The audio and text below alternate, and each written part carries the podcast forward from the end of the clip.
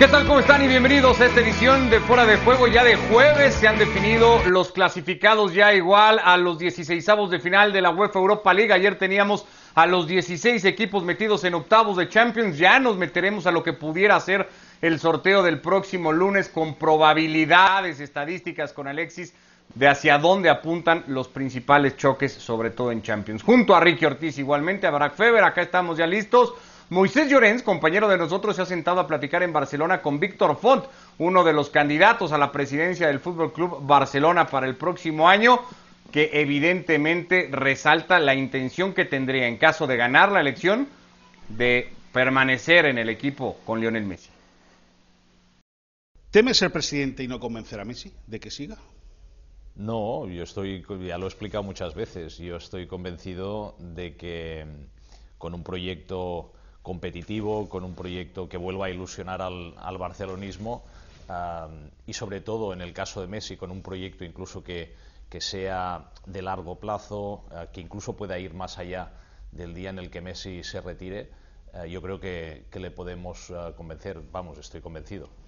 ¿Ha habido algún tipo de acercamiento a los Messi ya para decir, escúcheme, nosotros tenemos este plan, esta idea, ¿Ustedes han tenido algún contacto ya con los Messi, con Papa Messi, con, Lionel Messi? No, no, no. Yo creo que Leo conoce bien ah, cuál es nuestro proyecto porque somos los que llevamos mm, años y tiempo contando ah, qué es lo que pretendemos hacer ah, y como que llevamos tanto tiempo contándolo, pues si Messi conoce algún proyecto seguro que será el nuestro.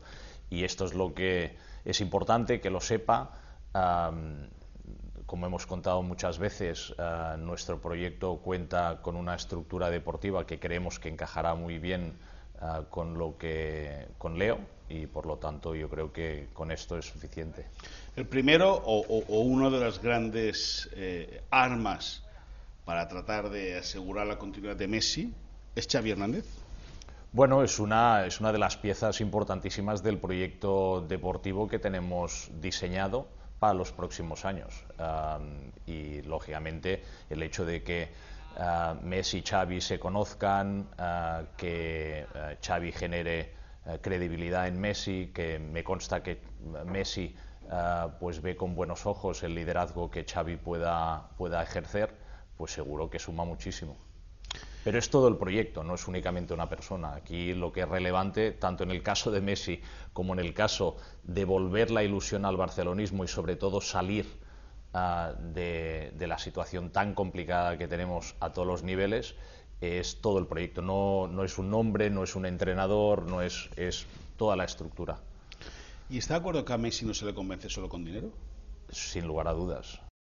Bueno, parte de la charla que ha tenido Moisés Llorens con Víctor Font, muchos consideran que es tal vez el más adelantado en esa carrera presidencial para ocupar la máxima silla del Camp Nou. Esta es la temporada que tiene el Barça hasta ahora en todas las competiciones. Son nueve victorias, son dos empates, son cinco derrotas que incluyen esa contra la Juve, dolorosísima por todo lo que podría implicar y ya lo vamos a platicar con Mr. Chip, sobre todo por el tema de probabilidades. Ricky, ¿qué le conviene más a Font o a quien sea que gane la presidencia del Barça? ¿Convencer a Messi y mantenerlo en el club o liberar el altísimo salario que representa el futbolista argentino para con eso tratar de rearmar un grupo que hoy se ve muy tocado? Hola, ¿qué tal? Un fuerte abrazo a todos. Yo, eh, a ver, que eh, no le sirve de nada. Eh, Messi casi seguro que se va. y se va gratis. punto, si se va. sí, se pueden ahorrar todo el dinero que quieran en salarios, pero el Barcelona sigue endeudado, sigue con altos salarios, sigue con un equipo avejentado, sigue con un equipo lesionado, sigue con un equipo que no saque grandes figuras de la masía eh, Xavi, ¿a qué va a venir a este equipo sabiendo que está todo eso, especialmente si se va Messi? Yo lo entiendo, me parece muy bien, me parece que es una persona que quiere mucho al club, pero está diciendo lo correcto nada más, del dicho al hecho y un gran estrecho. Yo no sé si va a poder conseguir que se quede Messi y que venga Xavi y formar un buen equipo y tener un buen, eh, una buena fórmula deportiva que va a tardar años eh, en cómo está este Barcelona. No está bien el equipo. Eh, lo demostró el otro día, lo demuestra todos los fines de semana en la liga. y llegó donde llegó en esta Champions porque tenía al Ferencváro y al Dinamo de Kiev. Cualquier otro equipo más o menos interesante probablemente quedaba fuera y está en Europa League. Yo creo que el Barcelona tiene que empezar pero de 0-0. Quizá Font es el hombre indicado. No lo veo a Xavi todavía dirigiendo a este equipo eh, porque Xavi es un ídolo absoluto y no creo que quiera perder ese estatus. Así que veremos qué es lo que pasa y veremos si gana también Font. Eh, esa es otra con todos los candidatos que hay. Hoy hay una cuesta baraca importante para el Barça para remontar en liga, ya no solo para pensar en el título, no, la posibilidad de pelearlo, incluso para la posibilidad de meterse entre los cuatro primeros pensando en la próxima Champions. Habrá que ver cuál es el panorama cuando se realice esa elección, pero si hoy pudiera haber, digamos, un escenario catastrófico, pues para como están las finanzas del Barça sería todavía ese, ¿no? Quedarse fuera de la próxima Champions a través de la clasificación de liga. Un escenario que hoy, insisto, aunque pareciera aventurado, tampoco se ve tan lejano. Claro, no, no, no se puede descartar y tampoco podemos decir que nos sorprenda. Es decir, el Barcelona, tras haber caído en mil pedazos en aquel partido contra el Bayern, sabíamos que no fueron 90 minutos de pesadilla, sabíamos que eso era mucho más que el peor partido en la historia del Barça, aunque haya tenido aún peores goleadas en sus más de 110 años de, vida. Era el final de un declive gradual de año tras año y que no se iba a levantar, no se iba a levantar de inmediato y que esta temporada iba a ser rescatar lo que se pudiera. Primero con Messi si se quedaba y, si se iba Messi porque no se sabía, pues todavía iba a ser más complicado. Pero yo creo, honestamente, más allá de que el Barça mantiene un plantel como para por lo menos pelear en la liga hasta la última jornada, pues tampoco es descabellado, ni lo era antes, pensar que todo se limita a avanzar a la Champions hasta octavos de final, que ahí llegó y, no da para más, y si da para más, lo dará para cuartos de final y, no hay más. Y en liga, pues eso, ¿no? Eh, hay una gran diferencia entre ser segundo y cuarto lugar Honestamente no, es orgullo, no, no, es otra cosa. Ahora, entre ser cuarto y cualquier otro puesto, sí que hay una diferencia tremenda y, y, eso es lo que tiene que hacer el Barcelona. No puede decir que ese es el discurso, es decir, no puede ser tan victimista, pero si la gente, si el socio en general es realista, tiene que saber que el objetivo es cuarto lugar y a partir de ahí lo que se pueda generar de cara al nuevo proyecto. Eh, yo sé muchas veces, Alexis, que, criticamos o que nosotros mismos eh, a veces estamos en contra de, ser tan resultadistas, pero creo que hay un buen ejemplo eh, en España de que al final así funcionan las cosas, porque hace un par de semanas todo era catástrofe en el Real Madrid que pintaba para una debacle terrible porque tenía que ir a Sevilla obligado a ganar, porque se jugaba el futuro en Champions también condicionado a una victoria contra el Gladbach, esos resultados le sonrieron al Madrid y es un resultado, el del martes, el que le ha dado la espalda al Barça, que ha vuelto a destapar todo esto, porque si el Barça hubiera sumado otro juego ante la Juve y se hubiera metido primero de grupo, pues muy probablemente de poco, de nada de todo esto estaríamos hablando en el entorno culé.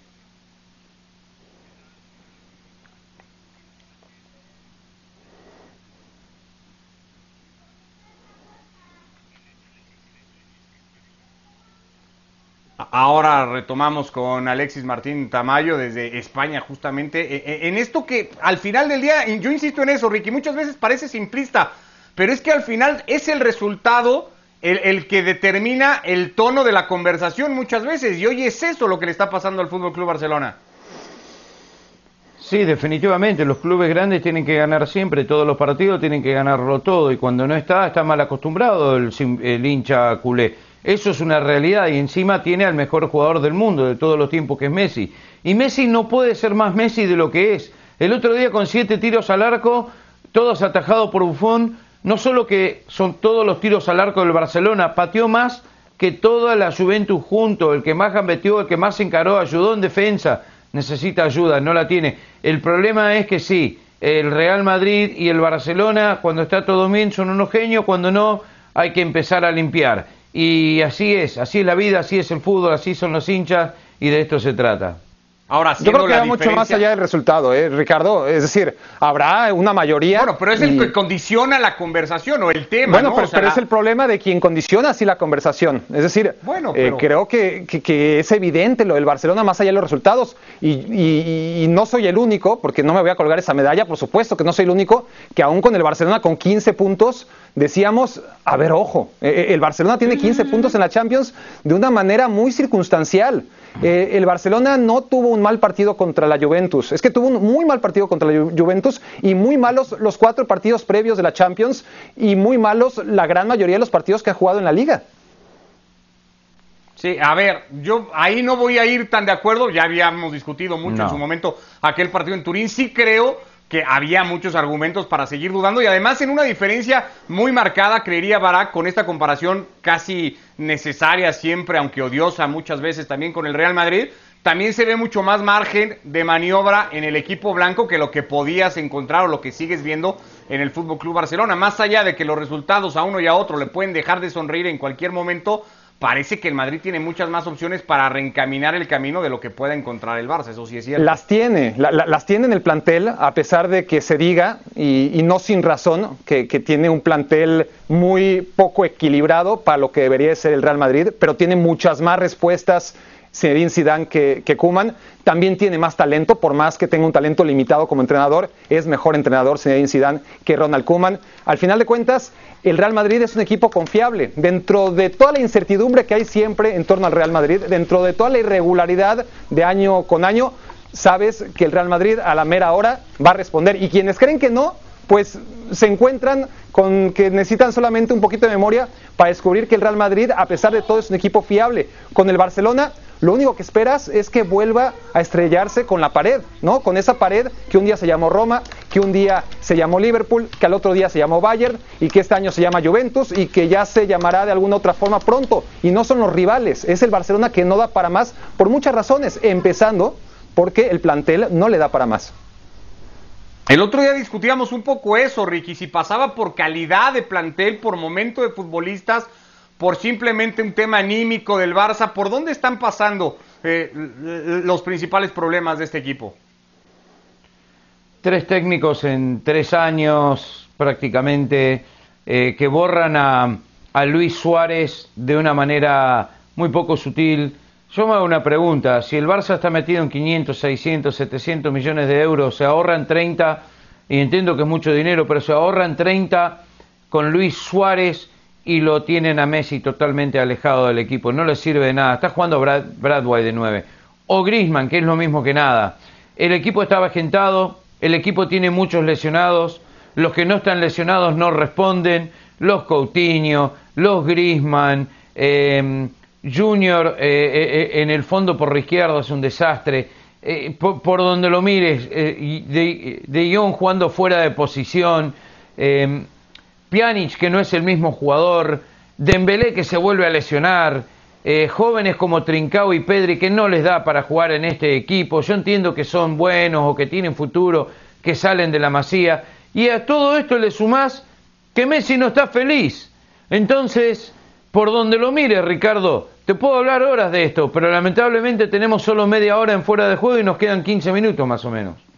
Sí, se nos va un poco el tiempo hablando de una crisis del Barça que, que, que, no sé si da para pensar que se va a solucionar en esta temporada, pero tampoco es el Barça un equipo que pueda permitirse con toda la tranquilidad del mundo una temporada de transición de la que se ha hablado tanto para como dar por hecho que va a ser un año casi perdido, en donde Kuman solamente administrará lo poco o mucho que pueda tener a la espera de que vengan las elecciones, un nuevo proyecto deportivo y entonces sí a pensar de cero. El Barça ya no está para esas cosas.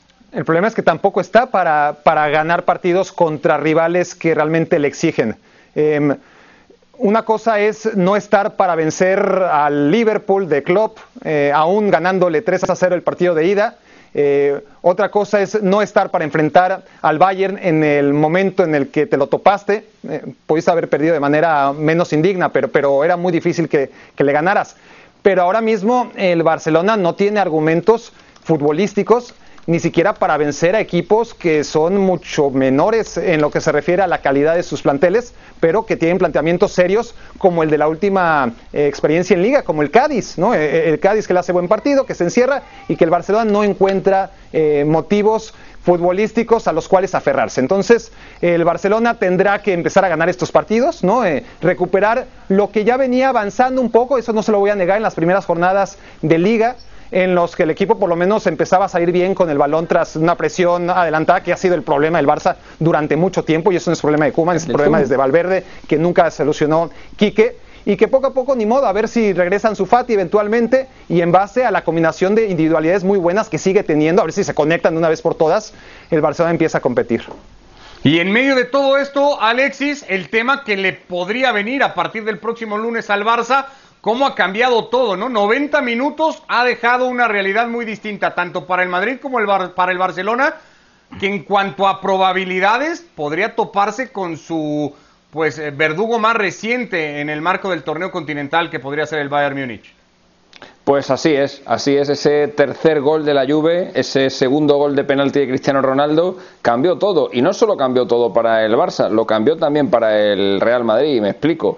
Hasta el 0-2, el Barça era primero de grupo, la Juventus era segunda de grupo, y con ese escenario, y dándose lo que se dio al día siguiente, la clasificación del Real Madrid como primero de grupo, la Juve era el rival más probable del Real Madrid con más de un 20% de opciones de, emparejamiento. Sin embargo, marcó, bueno, y en ese momento los rivales del Barça pues serían el Leipzig, el Porto, la Lazio, la Atalanta y el Borussia Mönchengladbach. Bueno, pues el tercer gol de Cristiano Ronaldo sacó a la Juve del, del, camino del Real Madrid, se lo allanó por completo y metió al Barça en un problemón, en un problemón que se llama Bayern Múnich, que se llama Manchester City, que se llama Chelsea, que se llama Paris Saint-Germain, que se llama, bueno, en fin, el Dortmund, todos los gordos, todos los peces gordos del primer, del primer bombo son ahora rivales posibles del, del Barça y resulta que ahora el enfrentamiento más probable de todo el sorteo, con un 31% de opciones, es Madrid-Leipzig.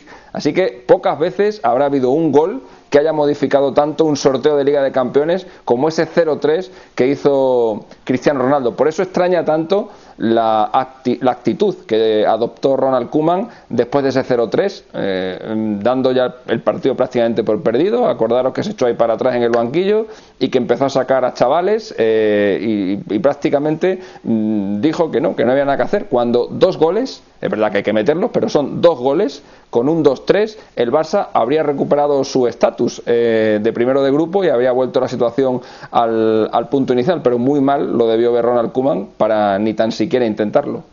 ¿Sensaciones estas o, queda la percepción, al menos ahí en España, Alexis, de que este tipo de actitudes de Kuman pueden dar a, pensar que, el holandés lo ve todo ya, no sé si perdido, pero consciente de que va a ser muy difícil que él, digamos, que siga la cabeza de este proyecto cuando lleguen las decisiones de principio del año que viene? Hombre, eh, ya las declaraciones que hubo de, de algunos de los candidatos, incluido Víctor Font, cuando, le preguntaban por Kuman, ya no, le, no le hacían pensar nada bueno al holandés sobre su continuidad. E incluso aunque le fueran bien, aunque luego eh, Font rectificó, pero sus palabras iniciales fueron que él no contaba con Ronald Kuman, que su entrenador iba a ser Xavi. Ya por ahí empezó la cosa eh, torcida. Mm, esa conversación que tuvo con Luis Suárez eh, cuando le despidió del club, obviamente eh, a instancias de, de, la directiva, a instancias del presidente, eh, siguió enturbiando las cosas y también eh, em, embarró bastante su relación con Messi, aunque medio la, medio la recondujeron después. Pero ahora mismo, la verdad es que vemos a Kuman, el otro día le vimos en medio del partido peleándose con, con Dybala, hace poco le vimos también eh, protestándole a Bordalás o, o, chivándole a Bordalás que Gené le había llamado no sé qué a no sé quién, el otro día le vimos también diciéndole algo a Álvaro, no sé, da la sensación de que en medio de los partidos Ronald Koeman está más pendiente de lo que pasa fuera, de lo que pasa en las gradas, está más pendiente de los jugadores rivales suplentes que de lo que hace su propio equipo. No le hemos visto cambiar ningún partido. Es curioso y destacable el hecho de que el Barcelona no haya sido capaz de remontar ni un solo partido de liga esta temporada. Todos los partidos en los que se vio por detrás en el marcador, lo más que consiguió fue empatar, darle la vuelta por completo y llevarse una victoria. Eso todavía no lo hemos visto y eso que en algunas ocasiones ha tenido tiempo de sobra, como por ejemplo el día del Alavés, en el que se encontró con, con casi 40 minutos por delante y un jugador menos, o el otro día contra el Cádiz, que también tuvo tiempo por delante eh, cuando consiguió el empate a uno, no es, es incapaz de remontar los partidos y eso evidentemente, más allá de que los jugadores estén bien o mal, también es un problema de, entrenador, que no es capaz de alterar el curso normal de la, de la situación. Si esto pasa con el Fútbol Club Barcelona, me quedo con ese dato que da Alexis Barak para hablar de ese casi 31, ¿no? Por ciento decía Alexis de probabilidades de que se dé el Real Madrid Leipzig. Habíamos dicho que el Madrid podía sonreír casi ante cualquier posible rival del sorteo del próximo lunes. Lo podría hacer ante el equipo de Nagelsmann si fuera ese su rival ante un equipo que donde más ha sufrido, digamos, es en defensa y donde las mejores virtudes que uno puede encontrarle al equipo alemán pues están de medio campo hacia adelante. Sí, es, es, la peor noticia que pueda tener eh, el Madrid de todas las posibilidades, ¿no? De todas formas, sí que sería mejor noticia que cualquiera que, de los cuales le, toque al Barça, ¿no? Es decir, eh, si lo ponemos en comparación con el segundo lugar que, que, tiene el Barcelona, pues lo mejor a lo que puede aspirar, la mejor suerte del Barça sería Chelsea, ¿no? O Dortmund, eh, y ahí estamos hablando de eliminatorias parejas, ni siquiera todas las demás, eh, eh, el Barça partiría como el equipo no favorito, ¿no? desde mi punto de vista. Vamos a ver qué pasa también de aquí a febrero, marzo, que, suelen cambiar muchísimo las cosas en el fútbol. En el Real Madrid, sabes que sea quien sea el rival, y pase lo que pase en estos meses, que van a pasar muchas cosas, si, si la suerte del Madrid cambia tan drásticamente en cinco días, las veces que no va a cambiar de aquí al mes de febrero y de marzo, pero lo normal es que conforme ha sido la trayectoria histórica y moderna el Madrid, vaya a más. Y, con esto el Leipzig no debería de preocuparle en exceso, pero es verdad, el Leipzig es un equipo que ha ido madurando, que ya no se puede hablar como un equipo Nobel, porque simplemente fue semifinalista de la última Champions, no es un equipo histórico, no es un equipo trascendente y eso también le ayuda, tiene menos presión y Nagelsmann es un entrenador que le ha planteado eh, a Mourinho, a, bueno, al Manchester United de Solskjaer, a, equipos importantes, a algunos entrenadores importantes, también eh, retos difíciles. Sería, interesante, ¿eh? pero de todos los rivales del, Madrid, yo creo que ese sería el único que podría poner en alerta al equipo de Zidane. Sí, mm, mm, por lo menos en alerta, sí, ya después tendríamos que discutir cómo quedarían esos roles de favoritos. Así se va una fase de grupos muy marcada para el Barça y para el Madrid, por lo que termina dejando en la última jornada una fase de grupo, Ricky, que también nos deja, o, te lo pregunto más bien, si nos deja una figura así en lo individual con la que te quedes tú después de esta primera fase del campeonato o es todavía muy pronto para ponerle nombre? Para mí es demasiado temprano, para decirte la verdad, en un año tan atípico, tan complicado, con tantas lesiones, con tantos partidos, eh, desde mi punto de vista se hace un poquito más difícil. Eh, vuelvo a que eh, me parece que la recuperación de Neuer, otra vez a un nivel altísimo, hace de que este Bayern sea aún más invencible de lo que había sido el año pasado. A mí el Bayern sigue siendo el gran candidato para, esta Champions eh, y, lo de Neuer ha sido sensacional. Y lo elijo a él simplemente porque lo demás eh, está muy en, veremos, no, no veo un, un, goleador auténtico, lo veo a Cristiano que no está en su mejor nivel, que Messi no está bien acompañado, entonces no se puede sacar lo mejor de él, eh, que Mbappé no ha estado bien. Quizás Neymar eh, como uno de los jugadores de campo con sus altos y bajos, eh, pero no ha sido exigido todavía como para decir este es el, eh, el mejor jugador. Así que en conjunto el Bayern. Ok. Holland podría estar en la discusión, pero se pierde por lesión los últimos dos partidos, Barak. No sé, el ritmo que traía, eso sí, era como para llamar la atención de todos, ¿no? Clasificó al Dortmund, se lesionó y, misión cumplida, ¿no? ya nos veremos en febrero. No, lo, de Holland fue magnífico. Lo que pasa es que ya estamos acostumbrados, ¿no? Mete gol siempre, de a dos en dos, metió seis goles en cuatro partidos y, ya parece normal cuando no lo es en un chico de 20 años, ¿no? Eh, es tremendo lo de Holland. Para mí es la gran figura individual. No olvidemos otros, ¿no? Angeliño, por ejemplo, fue trascendental. Si, si la gran eh, eh, nota es que el Manchester United quedó fuera en el grupo de la muerte, es porque Leipzig tuvo en momentos trascendentales a un Angeliño inspiradísimo, ¿no? Eh, creo que hay que hacerle justicia en ese caso al gallego, a un Juan Cuadrado que, estuvo muy bien, brillante, diría yo, con la Juventus.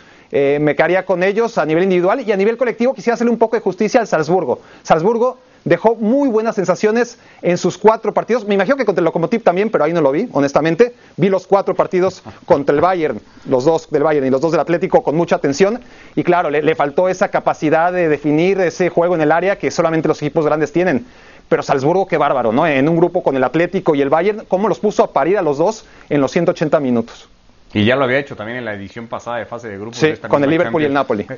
Con el Liverpool y el Napoli, sin volver a tener el resultado. Eh, justamente hablando del, del United, Alexis, hacia allá apunta junto al Inter, y no sé si los italianos a la cabeza, y por buen trecho, la enorme decepción, pensaría, ¿no? De esta fase de grupos que deja la Champions.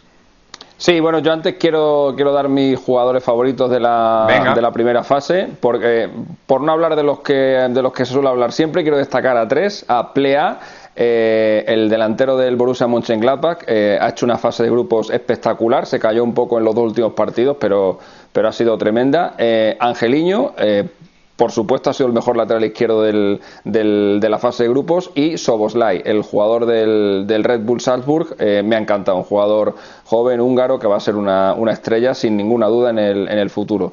Eh, y en cuanto a la decepción, yo me quedaría con el Inter, porque el Manchester United al menos ha conseguido meterse en la Europa League y estaba en un grupo en el que había dos semifinalistas de la anterior edición de la Liga de Campeones, tanto el PSG como el, eh, como el Leipzig. Eh, estamos hablando de un equipo que fue capaz de empezar ganando en París 1-2, que en la siguiente ronda le metió 5 al, al propio Leipzig con hat-trick de, de Rashford y al que le ha penalizado eh, la derrota que tuvo en Turquía contra el Basaksehir, porque en realidad el United ha hecho lo que tenía que hacer, ¿no? que es más o menos repartirse los puntos con los dos grandes. Eh, ganó uno y perdió otro contra el PSG, ganó uno y perdió otro contra el, contra el Leipzig. Y además al Leipzig, como he dicho, le, le, le goleó. Es la derrota esa con, con los turcos la que le pasa factura. En el caso del Inter no hay, no hay justificación posible. Se queda fuera de todo, incapaz de hacerle un gol al Shakhtar en, en dos partidos, los dos que acabaron 0-0. Un Inter que hace solo tres meses con hat-trick de Lukaku le metía cinco al Shakhtar Donetsk en las semifinales de la, de la Europa League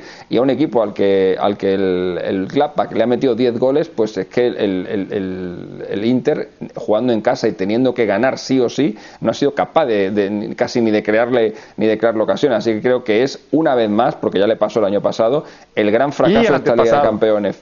Y el antepasado, fijaros Sí, que sí. en los tres casos, en las tres, eh, en las tres eh, opciones, en la última jornada, ganando se clasificaba, estaba jugando contra equipos que estaban ya clasificados eh, o contra equipos que no se jugaban nada, salvo el de ayer. Y no fue capaz de, de conseguir la victoria. Recordemos que el año, el año pasado ante el Barça, un Barça lleno de chavales y ya clasificado, tampoco pudo ganar. Bueno, de hecho perdió y por eso se fue a la Europa League. Y antes Cinco contra el en- O sea, son tres dramáticas y, y las tres en, en el Meaz, además. Es terrible. sí, sí, increíble. Cinco victorias en los últimos 18 partidos de Champions para el Inter. Una explicación evidentemente muy acorde a esa realidad de tres años quedándose en fase de grupos. Ahora ni siquiera Europa League, fuera de competición europea, así de duro el golpe para el Inter. Se definieron a los 32 clasificados a los 16 avos de final. Se han colocado así en este orden. La Roma hoy ha ido a perder a Sofía en Bulgaria. Un partido que le significaba muy poco. El liderato de grupo estaba asegurado. Ese liderato que se ha quedado el Napoli en un empate dramático para la Real Sociedad que le vale, aunque el resultado ya del Rijeka lo clasificaba sin importar ese tanto de William José, lo mete como segunda al equipo de Alguacil que ha ido a hacer un buen partido. Así las cosas en una Europa League en donde al final se esperaba o había posibilidades, Barak, de que cayeran equipos muy bravos de Champions. No será tan así, no estará la presencia del Sevilla y evidentemente queda un torneo, creo, bastante más abierto.